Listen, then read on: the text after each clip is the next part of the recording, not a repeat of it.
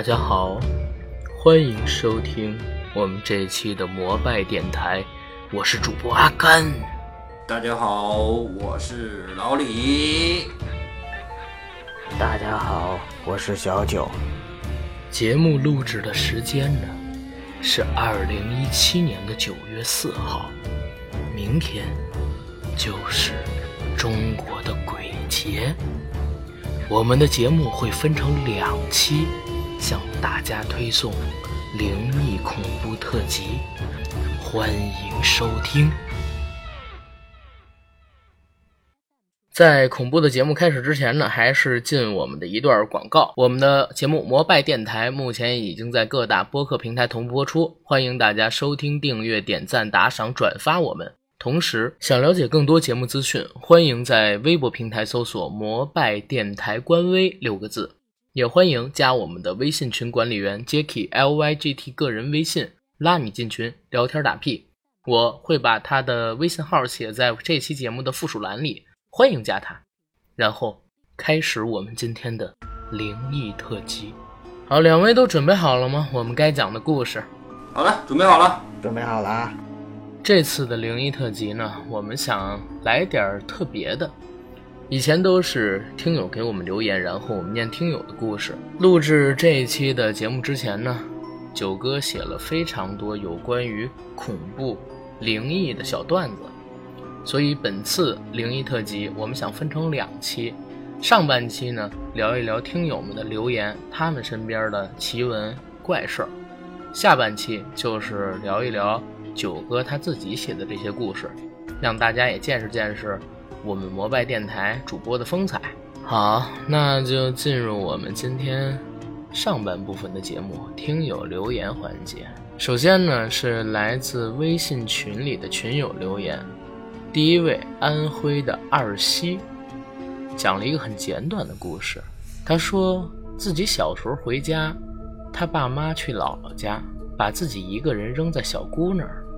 小姑家在农村，晚上。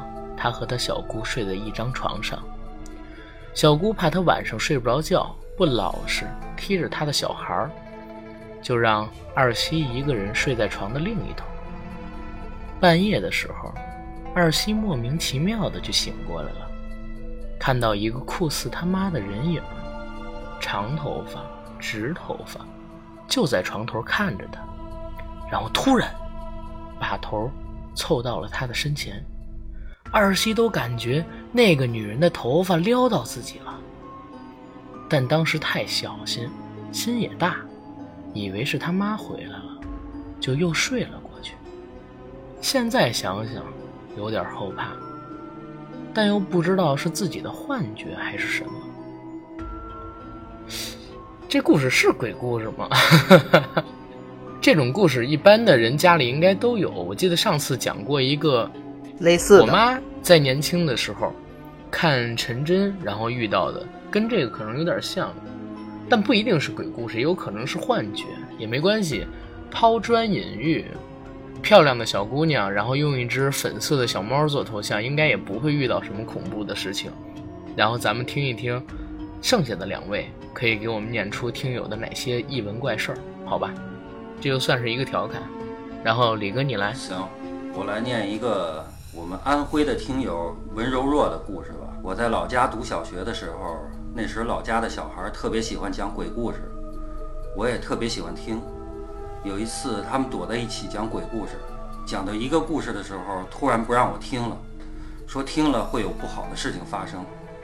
而我又是一个好奇心极重的人，让他们讲给我听，但是故事的内容我忘了，并且他们对我讲，晚上如果有人喊你，千万不用应他。而我觉得没什么，就没在意。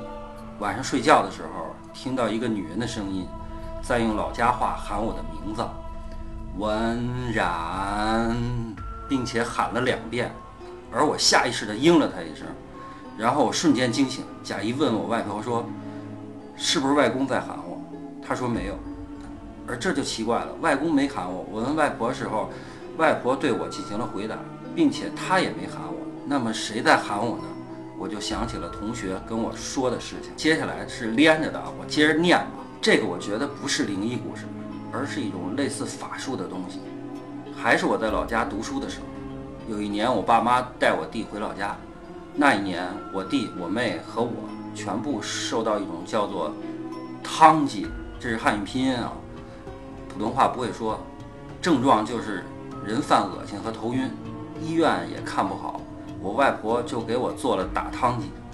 步骤就是我们躺着，外婆拿着筷子在我们脸上顺时针转三圈，然后逆时针转三圈，然后到外面扔筷子。她说某某逝去的人是不是你汤剂的小孩？如果不是的话，筷子会倒；如果是的话，筷子会立住。立住的话，就用茶叶和米把筷子打倒，就去给逝去的人上坟，烧些钱给他，症状就会好了。那我爸也经历过。那时有一年，我们要准备回老家过年。在前一年，我爸许诺我奶奶已经过世了，我奶奶说会回老家过年，并且为她上坟。但是要回老家时，我爸说不回去了，然后他就开始不舒服，到医院看就会好，但是一出来马上就会不舒服。啊，这个故事 其实我觉得有点就类似于当地的那种民俗的那种那种。恐怖似的啊！我不知道这个发音是怎么念，我就念成汤吉吧。他写的是汉语拼音。对，我也不知道，这是安徽当地的方言吗？我觉得类似于驱驱驱鬼那种，那跳大神驱鬼那种那种性质的吧。而且你看，就是后边他爸经历的那个没举行那个仪式的话，他到医院没什么事儿，一出医院就就又犯病了。所以这种东西还是我觉得宁可信其有，不可信其无啊。老的一些风俗还是应该继承的，我觉得。行，那我给大家带来两个网友的故事，我们粉丝，一个呢是来自广州的 C 君，他呢是个美术生，当时在高二，广东某城市住，在一个夏天或者是秋天晚上的时候，画完画，跟同学絮絮叨叨的，慢慢的骑车回家。肯定已经是十点四十以后了，在他们家很近的一条马路边上骑车，一个白衣老爷爷突然出现，问他们：“呃，去那个那个一个地方怎么走？”他们只知道呢，去学校、去画室、去书店之类的，呃，路的名字不是很清楚，于是就说：“呃，大约往前面走吧，但是也不是很清楚。”然后他们继续往前骑。骑了几秒钟，觉得不对劲儿啊！第一，这么晚了，老爷爷出来了，怎么还不认路？然后呢，他们就回头瞅，笔直的路啊，但是完全没有看到老爷爷。当时他们就吓死了。这是一个。然后呢，还是来自安徽的文柔若，刚才老李念的这位朋友，他还有一个小故事。呃，这个故事呢，我就以第一人称念了啊。记得是有一年回老家过年。就是过年那几天，我爸妈特别喜欢晚上出去打牌。有一天晚上，我爸妈带我弟去姑姑家打牌，我和我妹待在我妈房间里看电视、玩电脑，我爷爷在楼下睡觉。本身那个房子是新建的，没怎么添置家具，很空，我就感觉阴森森的。我在玩《植物大战僵尸》，我妹就趴在我妈的床上看电视，在床的右边对开是门我们把它扮演着。突然，我妹问我：“文然，你有听见脚步声没？”我说：“没有啊。”但是被我妹一讲，我整个人都不好了。就在这个时候，我听到了猫叫声，其实是电视发出来的，但是在这个点儿特别的害怕。但是我还是强装镇定，说：“我们换一下吧。”于是我就开始看电视。又过了一会儿。我也听到了脚步声，并且下意识地往门那边瞅。就在这时，我看见一双脚从门那边过去。这时，我就和我妹妹说：“哎，我也看见了。”我妹说：“她也一样。”我们两个保证，我爷爷绝对在楼下睡觉。他如果上来的话，我们绝对会知道。那个时候，在整个楼里只有我和我妹妹在上面，没有第三个人。这个讲完了，遭了贼吧？不不不，第二个故事我觉得有点恐怖的意思。如果是遭贼的话，家里应该也没丢东西，要不然他不会说这种话，对不对？对，嗯，不是贼，对我觉得不是贼。如果说，但是不是说鬼是没有脚步声的吗？还是遭了贼吧。好，好，没事儿，我们也学他强装镇定一下，好吧？然后阿 看你来，我的故事是吧？我念的呢是我们天津听友小小陈的另外一个故事。小小陈说，他姥爷去世的时候是八十四，姥姥去世的时候呢是七十三，都是坎儿上没迈过去。他姥爷一生的奇闻异事很多，有机会再跟咱讲。今天就说一说他姥爷去世的一个轶事。他姥爷后半生信佛，后事呢是按佛道做的，但是也不是很佛道，半佛半俗。小三天儿不让哭，再具体的就不太记得了。那会儿姥爷家里请的是居士在念经，三天到出殡的那天才停。开始的时候，灵堂搭的棚子是在楼下，照片、香炉什么的都在棚子里。转天凌晨，忽然刮起了一阵风，原地起风的那种，给桌子、花圈什么的都吹倒了。当时小小陈和亲人们都在楼上，在外面棚子守夜的是他爸和他大姨夫。他大姨夫呢，第一时间就连滚带爬的跑上楼，跟他大舅、他妈、他大姨说棚子倒了。转到他爸，在他大姨夫上楼的同时，他爸是第一时间就撅着屁股跪下来磕头。事后呢，他妈问他爸，他爸还不承认。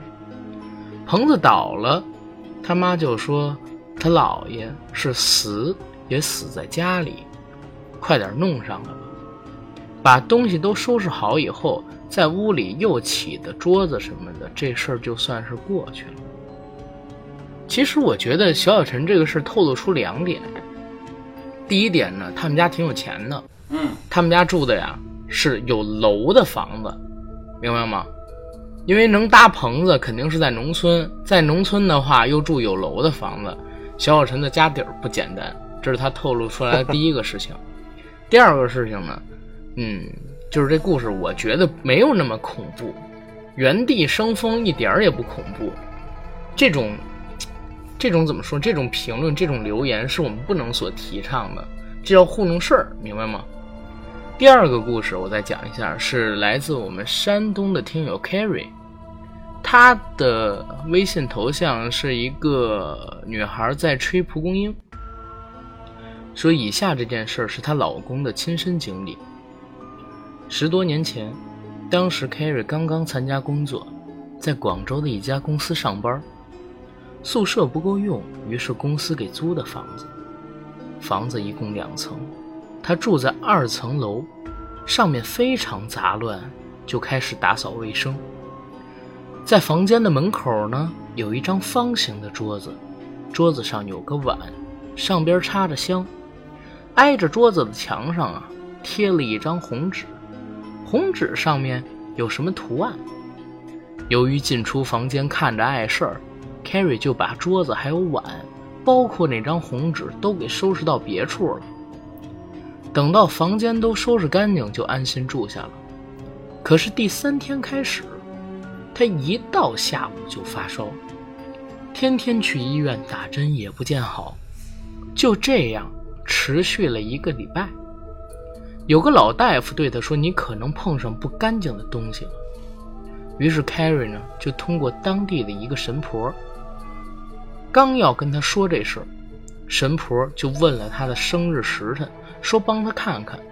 过一会儿，他对他说：“你住的房子的祖先要找你要吃饭的桌子和碗。”他一听就吓坏了，因为自己什么都没说，那神婆就都知道了。神婆说：“我给你想办法，你按照我说的去做。”神婆让 Carrie 在路口烧纸钱。口中还要念叨着：“是我不对，我把东西给您放回原处。” Carrie 照他说的做了。第二天，这烧就神奇的好了，不再发了。但是那之后，Carrie 再没敢去住那间房子。这事儿我觉得有点意思啊。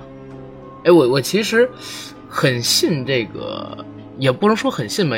这因因为是怎么回事？一四年，我在暑假的时候，然后去十渡玩，北京的十渡，那边有一个云居寺，云居寺门口有一个算命的，那算命的当时是嗯给我算了一个命，基本上我什么都没告诉他，但是他算的特别准，就知道我生辰八字，然后把我家里边的情况啊，然后呃姐姐妹妹什么的。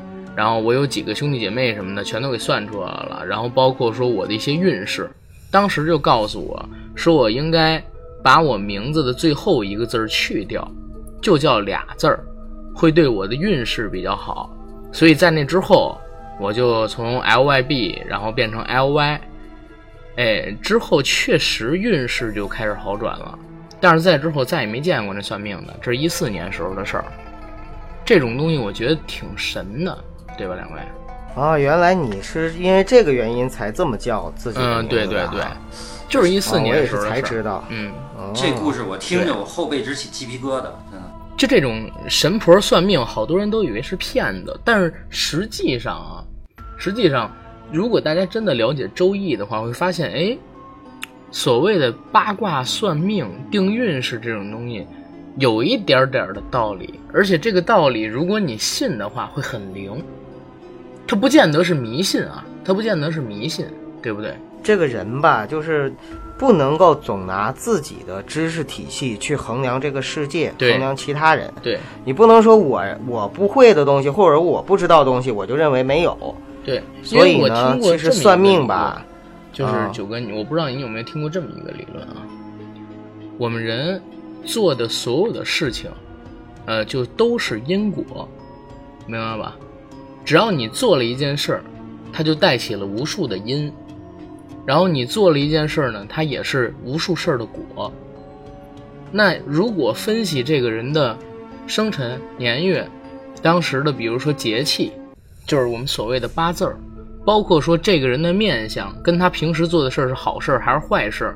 能推测出他能得到什么样的果，因为如果人老是做好事儿的话，别人对他是心存感激的，然后他的面相也会和善一些，然后这种人这种人的人缘就会好一些，相对应的，就会在社会上混的时候得到不少的助力。我们所谓得道多助，失道寡助。这些算命的人可以通过他平时做的事儿，然后他的出生年月。他出生时候的节气，算出他过去的一些经历，然后预测他未来会得到什么贵人相助啊，等等等等。因为他一直在结善缘嘛，对吧？对。所以这个也是有科学道理的。呃，我倒是觉得呢，就是你说的这个是一方面，另外一方面啊，《周易》本身它是一个哲学体系。对。其实我们不一定把它当成是一个，非得是凑往玄学那边凑。不是玄学，我刚才说的其实就已经是哲学了，对不对？我我我我不是说你，我是说很多人啊，就是把周易、五行、八卦当成玄学的东西。就是其实呢，就是路面上我们可能经常看到的很多，呃，算命的呀，等等等等，可能这个忽悠人的成分居多。但是不可否认，这个世界上一定有一部分人，他们是比别人会更加的灵敏在这些事情上。就我始终认为，你说的因果也好，还是怎么样也好，这我不会看。但是我相信人跟人是不一样的，有些人就真的就很敏感。比如说他的直觉，我就直接就是天生可能就是就看一个人，他就能够有一点点的预知性，或者说有一点点的这种对对对一些东西的一个预测性，他的直觉特别的准。这个你是没法解释的。嗯有些人就是很迟钝，你像我这样就是属于非常非常迟钝的那种人。但是你说，如果遇到了那种直本身天生就是直觉特别准，甚至有第六感的那种，那么如果他在做一些像预测、预知、算命、奇卦等等类似的事情的时候，甚至是通灵的事情的时候，那真的就有可能啊，对吧？嗯。所以有些人天生他可能就是就有这种叫怎么说呢，半仙体质啊，就是所谓的这个天生阴阳眼是吧？我听对，我听这个故事啊。我觉得恐怖的是什么呀？是因为我也租房子嘛，还好我没把我那个租房的时候人家留的这些家具给处理了，所以听着感觉特恐怖。好，然后李哥，你接着讲你的要说的故事。我来说我们黑龙江的听友，这 Mr. Smith 啊，史密斯先生给我们提供的一个故事。我初中的时候有段时间成绩很差，家里给我找了个当地大学的学生当家教。那时候补课的比较多，所以很多学生出来赚外快。这个家教是个女的，印象里她是大一的学生，家住外地。我家是东北的，她家是离得挺远的华北地区，貌似是山东那边的。这个人平时看起来也没什么奇怪，就是一普通学生，属于那种放人堆里边都不起眼的类型。马尾辫，戴眼镜，穿着平庸，身材平庸，长相也平庸，但也不算沉默寡言。当时是我母亲给我找的教师，因为在当地他们做家教的活儿是不会去人才市场这一类的地方的，都是去各个学校、单位之类的地方。写个家教的牌子，家长们就可以自行选择了。这个学生第一次给我上课的时候，刚开始听周杰伦的歌，好像是三年二班的那张专辑，天天听。他说没听过，我还给他磁带让他听听，聊什么的也都还好。就是我课间休息的时候，他会显示出不一样的地方，就是他看上去很忧郁。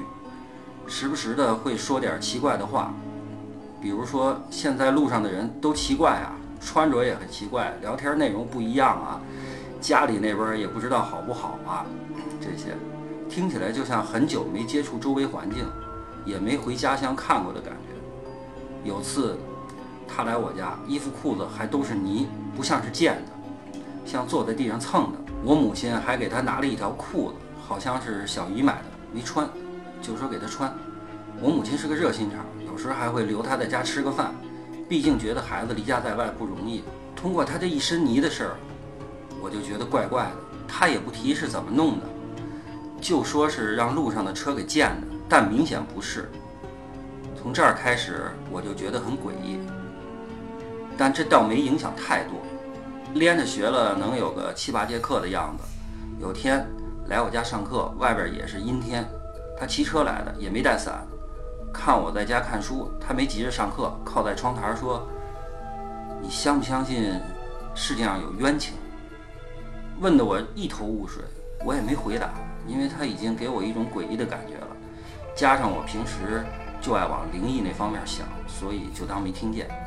后来他提了很多关于各种因果报应的事情，听着像是那种有怨无处宣泄的事情。提及了家乡的传说，类似于害人会下地狱之类的，我就随口应着。后来，他就一直阴沉的上课，看着像很委屈的样子。上完课，他一言不发就走了。等下次该上课的时候，他没出现。当时流行用小灵通手机，我母亲就用家里电话给他打手机，开始是无法接通，后来再打，话筒里说的却是空号。过了两天，我母亲去当时找家教的地方打听这个人，却没有任何消息。周围的学生对他都没有印象。有的学生说这个名字像是上一届的一个学生，他的姓氏比较特别，虽然忘了是什么，但是肯定是个很复杂的姓氏，所以重名的几率是很小的。我的补课费一节五十块，在当时已经是不少了，没理由不要钱，就突然消失啊。过了一段时间之后，我母亲也就淡忘了。但我一直记着这件事儿，尤其是后来跟朋友无意聊及此事，朋友说在这之前，这个学校曾经有一个学生自杀的事情，联想到一起，也就不敢再想下去了。反正这个故事我觉得有点儿，其实你要细想的话，你能想的非常恐怖，但是如果你抱着一个比较好的期望的话，其实它也很一般，对不对？对，我是觉得其实怪人这事儿本身就挺恐怖。就是在我们的生活里边啊，如果有一个言行举止比较怪异的人，呃，反正我是觉得挺那什么的哈。你像我，我想起来我高我上大学的时候，我的一个大学四年的室友，这哥们儿是辽宁的人，然后呢说话一口大碴子味儿，关键是什么呢？这哥们儿学习很好，但是啊，就是天天说我要把学校炸了。说了大学说了四年还好哈，就是也是感谢舍友不杀之恩啊，就是没做什么真正过格的事儿。现在也现在在这个辽宁还老老实实待着。我我以为他现在去去拜卡扎菲了，你知道吗？结果前两年也被。那九哥你聊你的故事吧。又到我了。我这边还有还有一个故事，我接着把它念完行不行？好啊，好啊。啊，那这个故事呢，是我们成都的亲友生妙刺青给我们提供的。我读大学的时候，有一次去其他学校实习，那天晚上他们在足球场上搞迎新晚会，我和几个朋友在足球场的后边准备穿过去，舞台离我们大概还有七八十米远，我们前面很空旷，然后我当时拿起手机，举过头顶照了几张照片，准备给我女朋友发过去。结果照完之后，我看见照片左上角有一张穿白衣服的女人的脸，就看着我的镜头。当时我就吓到了，然后赶快把照片删了，都没和旁边的朋友说。这个我觉得挺瘆得慌的。不过我觉得生妙刺青这个朋友，嗯非常非常机智啊！当时发现这个，赶紧把照片删了，因为放在我我也要删了。这个千万不能留，真的千万不能留，太恐怖。不过这个照片上面有有灵异事件，这个网上很多呀。对啊，其实上一个故事才是让我觉得细思极恐。表面上觉得说，呃，没有太多的想法，但是当你仔细去想这件事儿的时候，我觉得真是细思极恐。嗯想的我后背发凉。九哥，你来念你的 不好评价。啊，好好好，呃，我这儿呢，先给大家分享一个小美女的故事，是来自湖州的我们的粉丝查耳朵。今年过年三月份，我陪同我父母一起回老家四川。我清楚的记得，大年初四的时候，我和我爸妈还有我姨他们一同去乡下挂坟，就是祭祖。头一次见识到什么叫荒山野岭，期间路过一些几十年没人实修的荒坟，我本没把这事儿放心上。年后，我们一家人返回浙江，然后麻烦事儿接踵而至。首先是我父母工作单位变动，父母失业，我陪同爸妈忙活工作的事儿，基本半个月后，三月底才处理完家里的事儿。我回公司上班，自己也需要重新调动部门。我基本住公司宿舍，这一住发现，已经住了一年的宿舍，现在一住，天天晚上都做噩梦。我个人的睡眠质量特别好，基本上就不会做梦。可是现在梦里总是出现一个面目模糊的中年男子，还总是出现鬼压床，朦胧中看见床边好像站个人。这期间我也是倒霉的不行，戴了好多年的玉镯，因为楼上掉东西下来，我拿手下意识的一挡就碎了，现在手腕上还留着疤，然后项链也挂断了，再然后又生病住院，这期间还有各种倒霉的小事儿，什么摔倒了怎么样的，这都不说了。我在医院的时候和朋友聊起这段时间的事情，我这朋友呃懂一些，也帮别人看事儿。当时其实没把这些事情往这个上面想，平时呢，我这个朋友啊就让我给他拍个照片过去，他看了就问我是不是去坟地了。我说是啊，我过年回家回老家挂坟来着。朋友就说你好像跟被东西跟上了。说实话，我其实不是特别的相信。毕竟听说和发生在自己身上是不一样的，但是当时确实有点有病乱投医了。按照朋友说的，我当晚就在枕头底下放了一把握柄缠了三分之二红布的剪刀，据说这是为了破煞，还在床垫底下放了一套 bra，并保证它三天不能移动。据说这是为了留魂，在床头柜放一碗清水。然后睡前拿一个鸡蛋在额头上滚三圈，再把鸡蛋打入厨房的下水道，让它流走。据说这是把脏东西给赶出去。不知道是心理作用还是什么的，从那晚起，我再也没有做噩梦，梦魇也没有过了。呃，对了，第二天还要把那碗清水喝了，之后还要每天抄七遍往生咒，读一遍《金刚经》，基本上呢需要花大概一个半小时左右。这样连续七天才可以，到了四月底五月初，才算完全稳定下来，再没发生什么事儿了。后来朋友和我说，是我挂坟的那段时间气势太低，阳气不足，被路边的东西跟上了。是一个横死的中年男人，本来他好像只是想借我的运，后来就想要的太多了，这就是我的事儿了。我也说不清这算不算灵异事件，毕竟我没有真正看到那些东西。大家怎么看？我觉得这个故事，我觉得这个故事其实挺厉害的，真挺厉害的，有点意思。不一定不一定是真正的灵异事件，但是这个事情其实可以改成好多像是电影啊什么的都可以了，有画面感是不是？有画面感。对对对他写的也有稍微的有点画面感。呃，而且这个情节等等，真的可以改编改编成影视作品。这个就是拿剪刀破煞，这个我知道，但是这个拿 bra 放在枕枕头底下，这个我还真不知道。什么拿 bra 拿 bra，拿拿拿奶罩。好好好，咱咱们少评论，我先来啊。嗯，把我这个故事念完。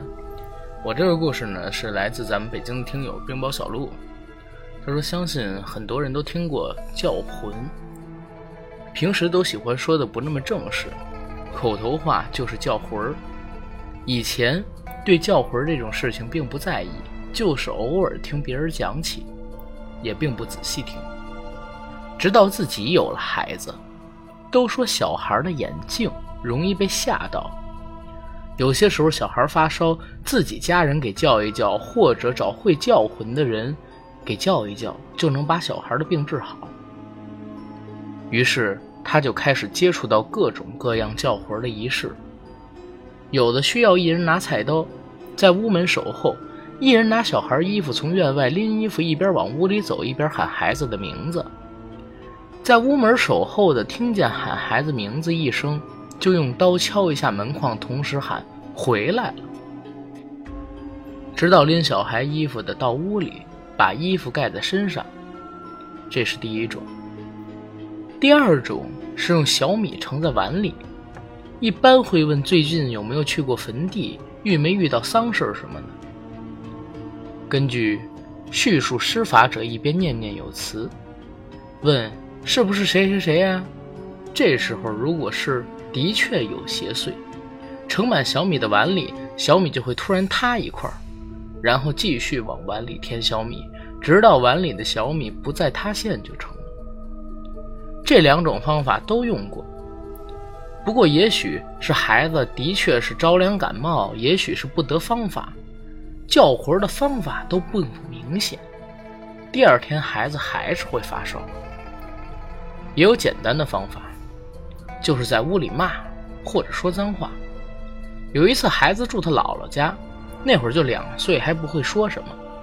他姥姥家呢是郊区的农村，对外租房，家里很多住户，人杂，而且很多都是上夜班的。一天晚上九点钟，该到孩子睡觉的时候，这时候小孩突然好好的就大哭起来，怎么哄也不管用。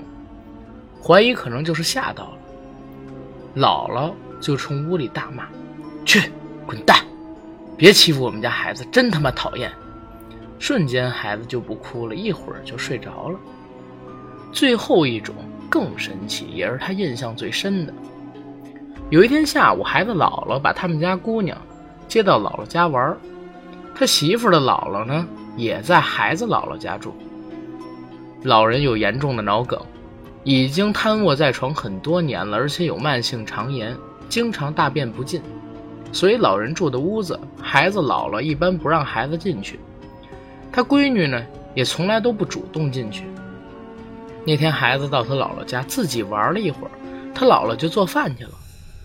他闺女自己跑到老人屋里，在床边喊：“老太太，老太太！”越喊声音越大。那两天啊，正好赶上老人生病，总爱睡，孩子喊了半天才睁眼。这会儿姥姥也过来了，冲老人说：“妈，您看看谁看见来了？”老人嗯了一声，摆了摆手，表示知道了，就又睡了。孩子晚上给我送到家里，结果第二天凌晨，老人就去世了。老人去世当天，孩子就发烧，一直三十八度上下。又不够吃退烧药的地步，他妈呢就怀疑是不是老太太让孩子给叫的跟家里来了。本来打算找村里一个婶子，用小米那种叫魂的方法给孩子叫叫，结果家里保姆一聊，说他本身就会。保姆本身是河北农村的，平时在家里照顾小小陈的奶奶，平时也没聊过自己会叫魂这种事。这天呢，正赶上，于是小小陈他妈就听保姆指挥，拿了一个白瓷碗，碗里盛了一瓶水，放在茶几上，拿一根筷子。保姆坐在茶几前，双手虚握筷子，竖着放进盛满水的碗里，盛满水的碗里。筷子头杵着碗底。保姆问他妈：“去世的是孩子什么人啊？”他妈说：“是孩子的老太太。”小小陈呢，一边晃双手一边念叨：“您是不是孩子老太太呀？要是，您就让筷子立住。您是不是孩子老太太呀？”反复念叨了几次，保姆双手一松，筷子居然就在水里那么立住了。当时就觉得浑身起鸡皮疙瘩。保姆跟小小陈他妈说：“去那块儿拿点点心，喊老太太拿着点心出门走远点把点心扔出去就回来。有人跟你说话，别言语也别回头，进家就把门关上。”小小陈他妈呢，就从家里找了块稻香村的油膏，喊老太太叫他跟着。结果他妈刚出屋门，筷子就倒下了。等他妈回来，又跟保姆聊了两句，再给孩子量量体温，就退烧了。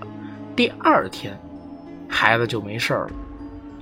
小小陈说：“这事并不算恐怖，但是很神奇，而且现在农村还有很多这种事情发生。听他老丈人，听他老丈人说，以前大人也会遇到被吓到的情况。”这就是他讲的叫魂的故事。两位觉得怎么样？人有三魂七魄，高手在民间啊！就我我我还是挺相信这个理论的哈，就是人有人有魂魄这种说法啊。人有灵魂，人不一定有魂魄。我觉得人肯定有灵魂，因为人如果没有灵魂呢，在在我这儿看来就是一块肉。就是一块肉，人因为有灵魂才是人嘛，所以哪怕我是唯物主义者，我也一直相信有灵魂的存在。灵魂它也是一种物质，只不过这那你说这个灵魂，你说这种灵魂就是其实就是所谓的灵石啊？什么？灵石？什么是灵石啊？灵识是那个食，知识的食是吧？对对对，嗯，这个就不知道了，得咱们。咱们这一代人可能都不知道，得等咱们下一代的人，或者等几十年之后的人，科技发展到一定水平再去弄，对不对？最起码，我是知道之前有人拿过电磁场来做实验，确实人在活着跟死着的时候，磁场是不太一样的。好，然后按顺序，该李哥你来读接下来的故事了吧？哎，我这边读完了吗？应该是九哥了吧？九哥啊，你那边少弄故事了吗？没有啊。好，那那九哥你来。我这还有一个是我们群里的听友才子寻白羽啊，他的关于他们宿舍的一个小段子。我住的宿舍是四人间，每人一套写字台、书柜以及两组的上下铺。大二时候，大二时候挪动我睡的那个上下铺是挨着门口，结果住上铺的我总梦见下铺睡着一个女生。后来听说我住的宿舍原来是个女生宿舍，吓得我赶紧搬了回去。后来就再也没有做过类似的梦。到了大四，独自在宿舍准备考研。考前一天和同学约好，让他早上到我宿舍来找我，然后一起去考场。半夜听到有人叫我的名字，我眼睛睁开一条缝，发现天还是黑的，心想怎么这么早？但是我动不了，我意识到不太对劲儿。后来我想起来，《聊斋》里边有人吐吐沫，能够制住不干净的东西，于是就朝上吐吐沫。后来我就醒了。他这两个，我想做个评论。嗯，他这两个故事，其实我发现两个点。第一个呢，就是他睡觉的时候梦见一姑娘，这个动机不单纯。大学的时候，其实我也做过类似的事情，因为都是男生嘛。那会儿在没交女朋友的时候，就老容易梦见姑娘。但是我不像他一样，就还吓得搬回去啊，怎么怎么样？这是第一个事儿。第二个事儿就是我想知道他朝上吐吐沫，然后等他醒了以后，是不是满身都是口水？呃，梦魇这个事儿大家可能都经历过。其实我们在梦魇里面我们做的动作啊，我们醒了就会发现压根儿就没有这个事儿。我今天下午睡午觉的时候还被魇住了一次。不是，那你这么说的话，尿床是怎么诞生的？那生理你尿床不是梦魇啊？对啊，你尿床不是梦魇。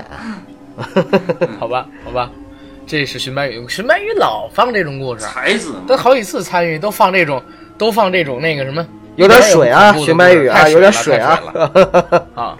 然后我来念一下咱们喜马拉雅上边的一些留言故事吧，好吧？因为李哥这边好像没有了，是吧？对对，嗯，我这也没有了。好，喜马拉雅上面呢是四个故事，其中有一个啊叫赫赫五六七八九，他还单独私信了我一下，但是不知道为什么，就是他说要发图片给我，却我没收到，应该是因为喜马拉雅的屏蔽功能给屏蔽掉了，然后他评论的故事也可能因为字数的原因没有显示完整，所以我单独回你一趟，因为我已经把最近那条征集灵异恐怖故事的声音删掉了。所以你在那上边看不见我回复你的话。那其他的三个故事呢？第一个，不爱说话的少女书。她说有一次啊，在奶奶家，就自己一个人，总听到一个老头咳嗽的声音。可他奶奶家呢在五楼，而且邻居也是一个老奶奶。